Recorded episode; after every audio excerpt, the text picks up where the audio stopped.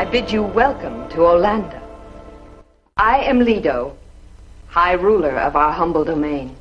I am told you're intruders from an unknown origin. I look forward to hearing of your journey, but there will be time for that.